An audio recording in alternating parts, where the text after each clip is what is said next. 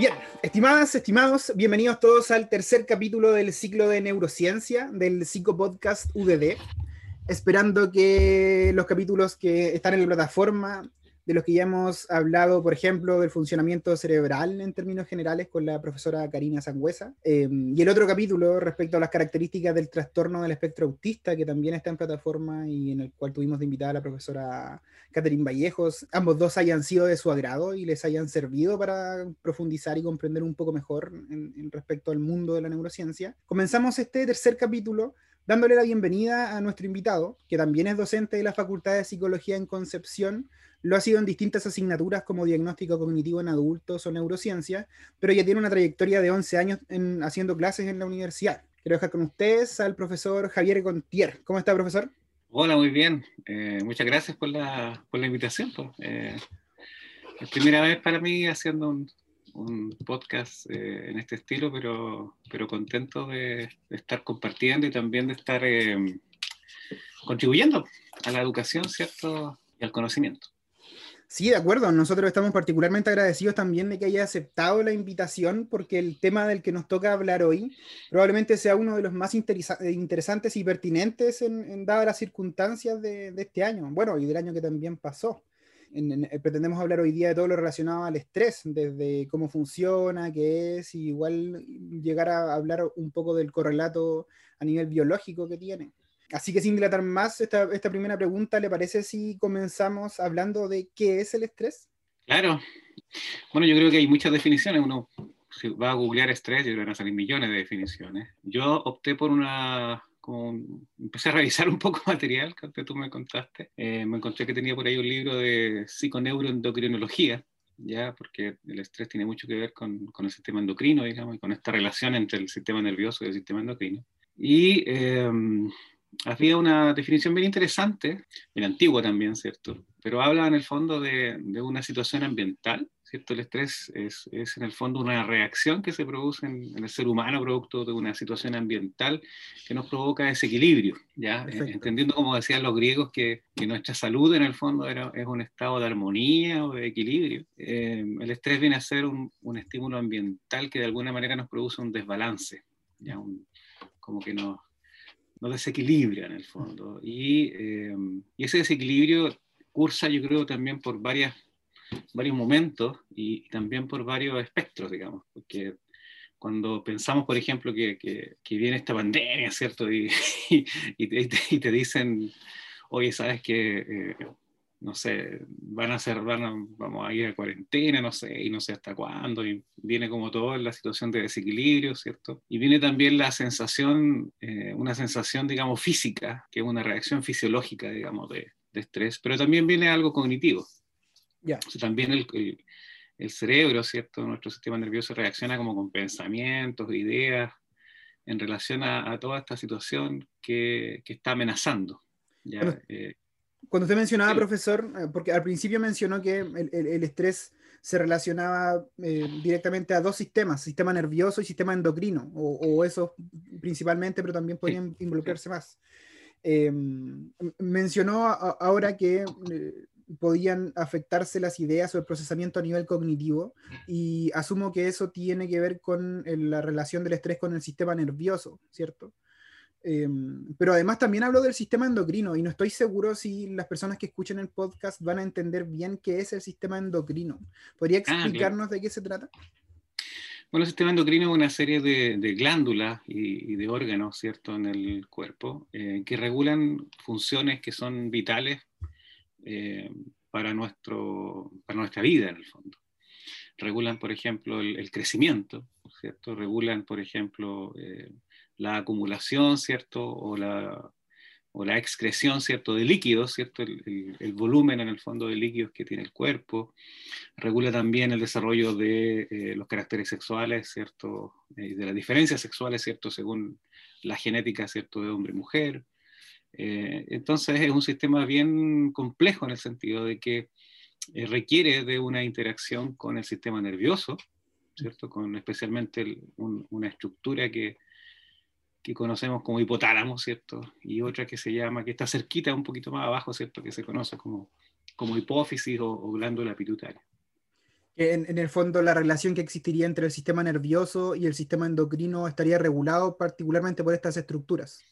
Sí, es una interacción constante entre, entre lo que es estas estructuras eh, que están por debajo de la corteza cerebral con glándulas, por ejemplo, como la glándula suprarrenal, eh, que tiene mucho que ver con el estrés, por eso la, menciono ahora. Em, y, algo yo creo que sentimos cuando, cuando de pronto eh, a todos nos ha pasado, de repente, que los que hemos estudiado en, en la universidad alguna vez, ¿cierto? Que, que nos despistamos por alguna razón y llegamos a la clase y el profe dice, bueno, hoy día vamos a empezar haciendo el test. Y tú no te acordaste, no estudiaste para el test, ¿no? y, tú quieres que, oye, hay test. Entonces viene una reacción, ¿cierto?, de amenaza, porque no estudiaste, no estás preparado para enfrentar la, la amenaza, ¿cierto? Y, viene el, test. Eh, y sientes cosas en el cuerpo cuando viene eso, ¿te fijas? Eh, algunos se les sonroja la cara, se les seca la boca, se acelera la frecuencia cardíaca, ¿cierto? El corazón como que se va a salir. Incluso puedes como hiperventilar, ¿cierto? Respirar rápido. Claro. Y además de eso vienen ideas, te fijas así como, chuta, no estudié, ¿qué voy a hacer? Me voy a sacar un uno, y si hablo con el profe y si salgo de la sala y cosas. Empieza, digamos, también la, la corteza prefrontal, ¿cierto? A idear algunas salidas, algunas formas, digamos, de, de enfrentar o de, o de escapar, digamos, de la amenaza. Creo que es súper interesante lo que menciona, sobre todo para desmitificar esta idea de que el estrés es em, un fenómeno 100% negativo. Como que igual ahí es importante entender que el estrés es un mecanismo de sobrevivencia que ha desarrollado el, ser humano y que por lo tanto, claro, tiene sus desventajas, pero también tiene sus ventajas, ¿cierto? Sí, por cierto, de hecho, eh, hay algunos autores que, que hablan, digamos, de, de, de, que el estrés, digamos, tiene dos, dos partes, digamos, hay dos tipos de estrés un estrés positivo que se llama eustrés, eustrés. Y otro estrés que es el estrés, digamos, de la amenaza, que, se que, que implica distrés, que es el distrés, que es en el fondo la sensación, emoción subjetivamente sentida de estar sufriendo. ¿ya? En cambio, el eustrés se produce cuando viene una amenaza, pero yo sé que ya, ya había previsto que, que venía, estoy preparado para ella y siento el control sobre ella. Yo creo que un gran ejemplo es, por ejemplo, el hecho de que frente al estrés que significa el, tener que lidiar con la probabilidad de enfermarse de coronavirus, nos vacunamos. ¿ya? Y entonces, cuando eh, recibimos información que nos permite sentir que tenemos el control, que nos dicen, oye, con la segunda dosis después de dos semanas tú tienes un 75% de inmunidad, quiere decir que que la posibilidad de que te mueras de coronavirus es súper baja, digamos, estando vacunado, digamos. Entonces uno dice, ah, bien, porque ya, digamos, el riesgo ha bajado. Bueno, eso puede hacer también de que sientas demasiada confianza y, te vayas a comprar al mall, no sé, o te vayas, te fijas a juntar, a hacer una fiesta clandestina, pero probablemente se disminuye bastante el estrés, ¿cierto? De sentir que estoy frente a una enfermedad que me puede matar y que no tengo ninguna forma de controlarlo por los, por los, ejemplos que ha dado, profesor, eh, como que ya podemos ir entendiendo que el estrés es un fenómeno que se desarrolla en múltiples situaciones en la vida cotidiana. O sea, uno, podría hablar del estrés que eh, se genera, claro, por el COVID, por la situación de, de pandemia en general, en, en clases, en, en la universidad, pero en general la mayoría de las situaciones que le puedan percibir, se puedan percibir como amenazantes a nivel muy mínimo o, muy grande, eh, pueden generar cuotas de estrés, ¿cierto? Claro, pueden generar como cuotas eh, de desequilibrio y por supuesto hay, situaciones eh, de muy bajo estrés, ¿cierto? Que puede ser que chuta, se me acabó el azúcar, cómo voy a tomar el café y que en general no va a generar gran estrés como puede ser, ¿cierto?, ya el estrés en situaciones extremas, ¿cierto?, de, de, vida o muerte, como, como enfrentar, ¿cierto?, una, una guerra, por ejemplo, o enfrentarse al diagnóstico de COVID, por ejemplo, ahora personas que te han tenido que enfrentarse, ¿cierto?, a eso de que tienes COVID y, un montón de mm. gente, ¿cierto?, disfrazado como de astronauta, te toma y te lleva a un lugar donde prácticamente está incomunicado, digamos. Mm. Entonces, esas situaciones, te fijas, son, son extremas eh, pero sí es un continuo desde situaciones que nos van tocando todos los días y que nos generan cierto estrés, pero que controlamos y manejamos adecuadamente, hasta situaciones cierto que eh, nos generan muchísimo estrés y que tomamos, eh, nos toma mucho tiempo poder llegar a, recuperar el equilibrio.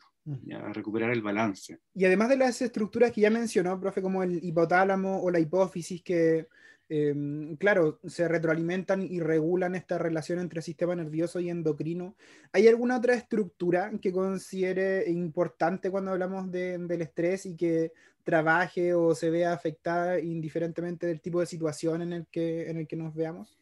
Sí, yo creo que es una pregunta interesante porque, por un lado, yo tampoco quiero, quiero advertir, digamos, al, al, a nuestro público que no podemos hacer una reducción, ¿cierto?, de que, de, digamos, de la reacción de estrés eh, solamente está supeditada a ciertas estructuras, ¿ya? Es decir, yo sé que hay estructuras que participan mucho, digamos, que son centrales o son, son, son nodos, en el fondo, de, de control de la reacción del cuerpo, ¿cierto?, hacia, hacia la amenaza o hacia un estrés pero probablemente, ¿cierto? Hay otras estructuras que también participan y que a lo mejor no las voy a mencionar, digamos, por, mencionar solamente las más importantes.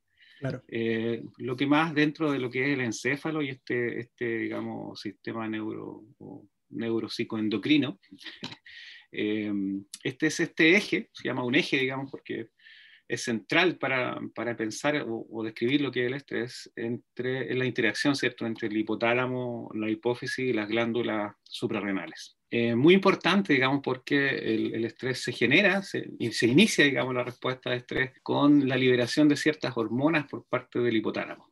Es decir, cuando la persona es, de alguna manera, percibe una situación como amenaza o estresante, hay una activación importante de la amígdala cerebral, que es una, una, estructura también subcortical pequeñita como una, como una almendra, y eh, esa, esa amígdala cerebral, ¿cierto? Va a hacer un juicio también muy rápido, ya estamos hablando de menos de un segundo, de la situación y eh, va a estimular al hipotálamo, ¿cierto? Que el hipotálamo secrete una hormona que se llama corticotrofina o, o hormona, ¿cierto? Eh, corticotrófica, ¿ya? Esa hormona a su vez va a, estimular, ¿cierto? Va como a, hacer despertar a la hipófisis, así como despierta porque tenéis que trabajar. Y la hipófisis, ¿cierto? Eh, va a generar otra hormona, ¿cierto? Va a liberar una hormona que se llama hormona eh, adenocórtico-trófica.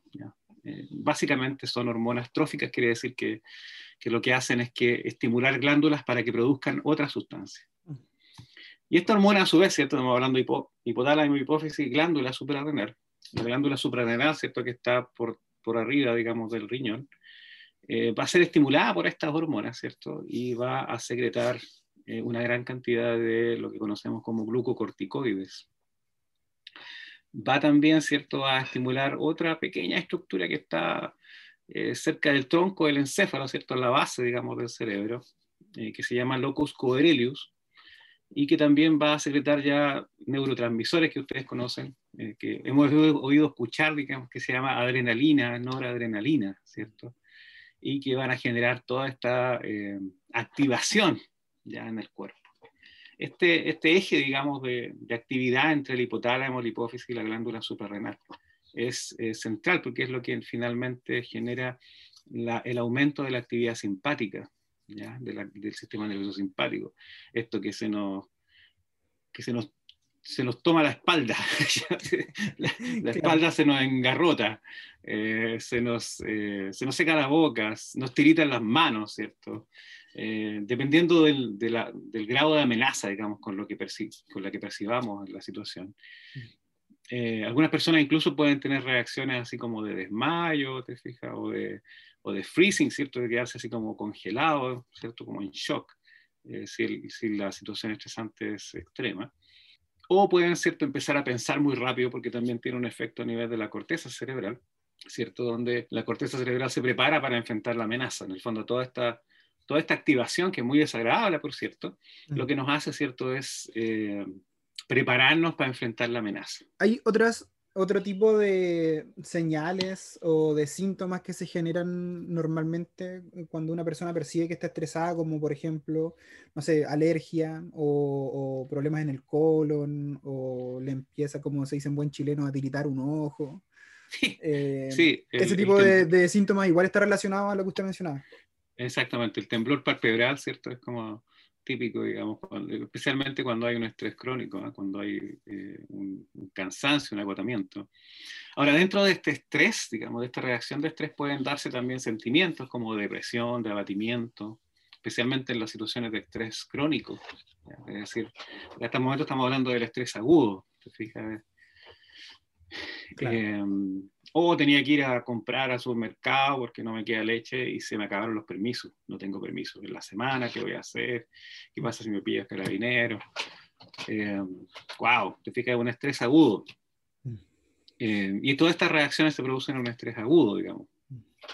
Y en ese sentido, profesor, considerando ya como todas las características que nos ha dado de, de consecuencias del estrés, Em, ahora, considerando lo que ha pasado en el mundo y, sobre todo en la vida de cada uno desde el 2020 hasta la fecha, ¿hay algunas variables de la pandemia, del COVID, que usted considere que puedan influir de manera importante en, el nivel de estrés de las personas? Sí, muchas. Em, bueno, por un lado, lo, que, lo que sabemos es que cuando uno es capaz de enfrentar situaciones de estrés agudo, ya decir como esto de chuta, ¿qué voy a hacer? No tengo leche, ¿cachai? Para mi guagua y tengo que ir a comprar. ¿Te mm. fijas? Y se me, me toda esta, angustia, digamos, este estrés, ¿te fijas? Soy un mal papá, no me acordé, ¿te fijas? Pero si yo logro, ¿cierto? Si yo logro pensar, ¿cierto? Reflexionar, decir, a ver, ya, pero ¿cómo puedo enfrentar esto? Eso quiere decir bajar los niveles de angustia y buscar una solución, ¿te fijas? Decir, ah, pero existe el, no sé, sistemas de delivery, para no decir la marca, digamos. Voy a, claro, voy a pedirlo por ahí. ¿Te fijas? Y entonces, y me llega la cuestión, ah, bien. ¿Te fijas? Esa, esa capacidad de poder em, manejar el estrés agudo nos permite sentirnos capaces de seguir manejando situaciones de estrés agudo. Yo creo que ese, eso nos hace crecer. De hecho, eh, curiosamente, dentro de la literatura de, de psiconeuroendocrinología, las situaciones de estrés agudo estimulan eh, la liberación de la hormona del crecimiento. ¿En serio? Sí, el estrés agudo, ¿cierto? Es decir, el que, el que pasemos durante nuestras vidas situaciones de estrés agudo, desde chicos, se, nos quedó, oh, se me quedó el cuaderno donde estaba la tarea y el profe está revisando la tarea. Eh, esas situaciones de estrés agudo que yo manejo de alguna manera, ¿te fijas? Eh, eh, estimula la hormona del crecimiento. Pero, pero eh, cuando se trata de estrés continuo, intenso, ¿cierto? Un estrés intenso eh, y mantenido en el tiempo, ¿ya? eso de hecho inhibe la hormona del crecimiento. Ay, es súper importante hacer la distinción entre lo que, o, especificar que un estrés agudo no necesariamente es un estrés mantenido en el tiempo, ¿cierto? Y cuando estamos hablando, por ejemplo, de situaciones extremas donde hay, por ejemplo, un familiar cercano, ¿cierto?, de la familia con una enfermedad grave, te fija hospitalizado, que se mantiene por meses ahí, con riesgo vital y todo eso, eso es un estrés agudo, intenso, eh, perdón, es un estrés que inicialmente es intenso eh, y agudo, pero después, ¿cierto?, se, se transforma en crónico, ¿cierto?, porque ya la persona lleva más, más de un mes hospitalizado, ¿cierto?, y, se genera, ¿cierto?, ese otro tipo, digamos, de estrés que genera otro tipo de consecuencias también mucho más complejas, como por ejemplo eh, la disminución del sistema inmune, eh, la, secreción de estos glucocorticoides y de cortisol interactúa con el sistema inmune y genera baja en el sistema inmune. Genera una disminución, de hecho, de los linfocitos, de los monocitos, es decir, de células que nos ayudan a defendernos de enfermedades.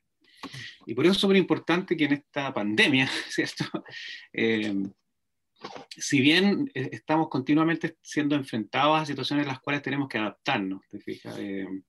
por ejemplo, no sé, viene lo que nos pasó en el verano, por ejemplo, el verano, ¿cierto? Sol y todo eso, y no tenemos permiso para salir, estamos en cuarentena, no tenemos permiso para salir, ese es un estrés que tenemos agudo con el cual tenemos que lidiar. Mm. Y el estrés mantenido, ¿cierto? En el tiempo, es el hecho de estar con esta amenaza permanente de poder enfermarnos o poder contagiar a otros de la enfermedad. Entonces, eh, hemos estado sometidos efectivamente a un estrés eh, de, intensidad probablemente leve a moderada, eh, con algunos momentos, ¿cierto?, de estrés agudo por malas noticias en relación al, al, COVID, ¿cierto?, o por malas noticias en relación a la enfermedad, de algún familiar, de algún amigo, te fijas que se enfermó, que está hospitalizado, eh, o el fallecimiento incluso de, familiares y amigos producto de la enfermedad o de situaciones relacionadas con la enfermedad. Absolutamente, y de hecho, aún, o sea, sin quitarle peso al fallecimiento, que en lo absoluto es un, fenómeno importante e impactante en la vida de cualquier persona, la incapacidad de poder eh, vivir un duelo, un proceso de duelo normal, eh, también, también debe haber afectar a, nivel, a multinivel a, las personas. Sí, totalmente de acuerdo. De hecho, uno, uno de los una de las recomendaciones para lidiar con, con, el estrés agudo y especialmente con el estrés crónico tiene que ver con el apoyo social. Tiene que ver con buscar personas, ¿cierto?, que puedan entender lo que a mí me está pasando y puedan apoyarme, ¿cierto?, en lo que yo necesito. No apoyarme en lo que no necesito, sino que apoyarme en lo que necesito en esta situación de, de estrés o de duelo, te fijas, o de pérdida importante. Em, y eso ha estado interferido, te fijas, porque no, no, podemos juntarnos. Y en, relación a lo mismo, profesor, si, si, bien no podemos juntarnos, no se pueden hacer reuniones de forma presencial, eh, ¿hay alguna manera en que usted recomiende que, las personas pudiesen, no sé, tomar decisiones o llevar a cabo alguna acción que les haga sentir ese apoyo social aun cuando no se puedan encontrar? Sí, por supuesto, yo creo que eh, los medios tecnológicos hay que usarlos no sabemos si resulta o no, parece que resulta. Eh, yo creo que el, uso de dispositivos móviles, ¿cierto?, para poder hacer videollamadas, ojalá no solo llamadas, sino videollamadas, donde haya, haya digamos, posibilidad de ver al otro, ya a través de una cámara, eh, la posibilidad de, juntarse con otras personas al aire libre y con distancia física, ¿cierto?, que, que yo pueda ver a la otra persona y que podamos también tener algunas, algunas burbujas, ¿cierto?, de, de, de, salud, donde yo, por ejemplo, con mis suegros, con mis papás, yo sé que ellos se cuidan mucho, yo sé que mis papás también se cuidan mucho, entonces me permito visitarlos, porque sé que ellos cumplen con todas las medidas de, de, seguridad y de, cuidado, digamos, nosotros igual. Entonces, esa posibilidad de tener esa, esa confianza de poder tener con algunas personas, ¿no? porque cuando ya uno expande mucho, ¿cierto? La burbuja, ya no hay burbuja de seguridad. Claro, desaparece la burbuja. Exacto. Yo creo que eso es súper importante. Eh, y al mismo tiempo usar otros medios que a lo mejor no son tan efectivos, pero redes sociales, ¿cierto? WhatsApp y, otro tipo de, de, comunicaciones. Yo creo que como esta, digamos, como Zoom, como juntarse con los amigos por Zoom, ¿cierto? O estudiar como los alumnos por Zoom con otros. Y además otras recomendaciones, profesor, que ya salgan de la línea del apoyo social. Sí, claro, yo creo que eh, hay estas cosas que no hay que hacer. Nuestro sistema nervioso central es súper eh, muy, bien, muy buen receptivo de algunos tipos de sustancias que permiten bajar los niveles de, de reacción de estrés, El, alcohol, por ejemplo. Y algunas otras drogas también que eh, al ser consumidas ¿cierto? en situación de estrés, te, efectivamente te hacen sentir sin estrés, te relajan. Eh, pero lamentablemente lo que se ha visto es que cuando las personas consumimos alcohol para desestresarnos en el fondo, tendemos a repetir la conducta, digamos, de, de seguir consumiendo alcohol para poder desestresarnos, digamos. Y lamentablemente eso nos lleva a, buenas formas de encontrar soluciones frente a las fuentes de estrés. Yo tengo que, identificar cuáles son mis fuentes de estrés. Em, por ejemplo, eh, la información sobre la, la, situación amenazante es importante, es decir, es bueno que yo esté bien informado pero que esté todo el día informándome, todo el día escuchando las noticias por la radio, viendo todos los despachos del ministro París eh, sobre la cantidad de casos y de la fiesta clandestina. O sea, eso es una fuente importante de estrés. Entonces, limitar, digamos, eh, la cantidad de información a lo más relevante y lo más eh, verídico, ¿cierto? Y lo que más me ayude a, a manejar, digamos, la, el tema de la pandemia es importante y ocupar ese otro tiempo en otras, en otras cuestiones que uno puede hacer, digamos, el deporte y la actividad física es súper importante, es muy bueno para manejar todo lo que tiene que ver con las sensaciones físicas de, de estrés, ¿cierto? Em, y tratar también de buscar espacios, ¿cierto?, donde uno lo pase bien. eh, yo creo que eso es otra cosa que ha pasado del 2020, que tú, tú me preguntabas, del 2020 hasta ahora, y es que nuestros espacios de pasarlo bien se han reducido, se han limitado un montón incluso con nuestras familias. Y eso tenemos que compensarlo de alguna manera. Es decir, tenemos que, a, lo mejor algo que hacíamos antes automáticamente, ahora voluntariamente yo tengo que pensar la manera de buscar espacios donde yo pasarlo bien. reírme, echar la talla, ya sea de juntarme con mis amigos por Zoom, ¿cierto? O de tomar una cerveza, a lo mejor conversando por Zoom, echando la talla, ¿te fijas? Eh, eh, salir, ¿cierto? Con permiso, cuando se pueda, lugares, espacios al aire libre, con mascarilla y como sea. Eh, yo creo que hay que buscar esas maneras, porque si no, obviamente, nuestros momentos de sentirnos bien, de sentirnos en equilibrio, te fijas, van a disminuir en relación a, a los momentos donde nos sentimos mal, nos sentimos con amenaza. Sintetizando, profesor, hasta ahora mencionó que eh, respecto a las recomendaciones para disminuir el estrés, primero, importante el apoyo social. Después, eh, intentar no sobreexponerse, mucho menos intencionalmente, a fuentes de estrés. O sea, mantenerse informado, pero no informarse las 24 horas. Y también mencionó el deporte o la actividad física. ¿Algún comentario respecto a las conductas alimenticias? ¿Tiene que ver el, tipo de, dieta que llevamos con los niveles de estrés? Sí, yo creo que una de las cosas que ha pasado es que permanecimos más en la casa y no estamos acostumbrados a eso la mayoría de los que trabajamos afuera o, o estudian afuera, ¿cierto? Y eso hace que estando en la casa tendamos a aumentar la cantidad de consumo de alimentos hipercalóricos. Al mismo tiempo, normalmente la el comer es algo agradable, especialmente para los chilenos que nos encanta comer cosas grasosas y azucaradas. Campeones eh, mundiales del pan. Sí, entonces, ¿qué va a ocurrir? Que, que vamos a vernos eh, tentados, ¿cierto?, de recurrir a comer para sentirnos bien.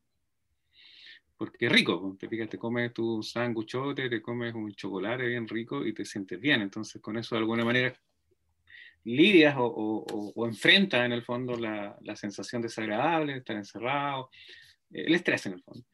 Eh, y eso puede acarrear efectivamente, como tú dices, de, subir varios kilos, ¿cierto? De cambiar los, los, índices de colesterol y todo eso, eh, y deteriorar un poco la salud, ¿no? Profe, ya estamos en, en la hora, se, se, nos fue volando, pero ya pasaron casi 40 minutos de conversación. Antes de cerrar, solo me queda una pregunta que hacerle, y es que no sé si ¿Tiene alguna recomendación de algún libro, material, cápsula, em, eh, material audiovisual como película o serie? Cualquier recomendación que usted le haría a algún estudiante o persona que quisiera adentrarse mejor al mundo de las neurociencias. Yo creo que en las neurociencias hay, hay libros de estudio, ¿cierto? Como los que nosotros utilizamos en el curso, como Pinel o como, como el Carlson, ¿cierto? creo que eh, yo me he llevado buenas sorpresas em, buscando videos de YouTube, eh, videos de YouTube que han sido creados por universidades.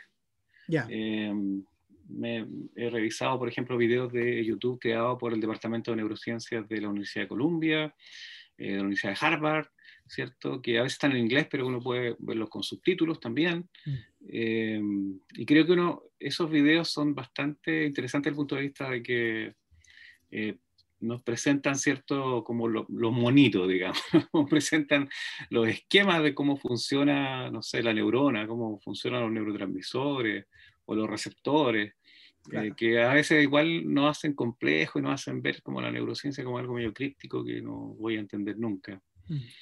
Y también hay libros interesantes, eh, yo creo que como para, adentrarse en la, en la ciencia, eh, si uno quiere como pensar en ciencia, en la historia de la ciencia, eh, hay un, físico que se llama Leonard Ladinow y que tiene un libro que se llama Las lagartijas no se hacen preguntas, que es un libro eh, bien interesante acerca de cómo, cómo nace la ciencia y la perspectiva científica,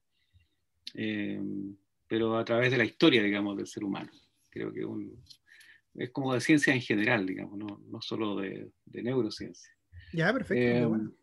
sí. Y este yo creo como que como más, más eh, de psiconeuroendocrinología, digamos, mucho más técnico, digamos. Eh, Alejandro Yadre sí que es uno de los eh, neuropsicoendocrinólogos, digamos, de este país, de la Universidad de Chile, muy competente, ha estado en Concepción.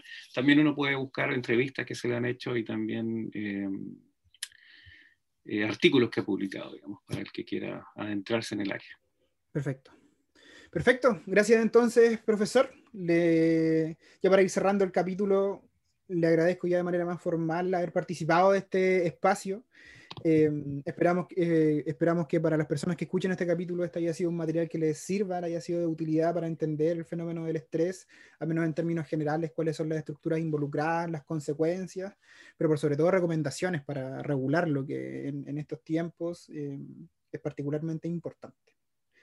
eso, nos despedimos entonces. Recuerden dejar sus dudas si es que las tienen en el Instagram de la facultad. Dejen su like también si es que les pareció el capítulo.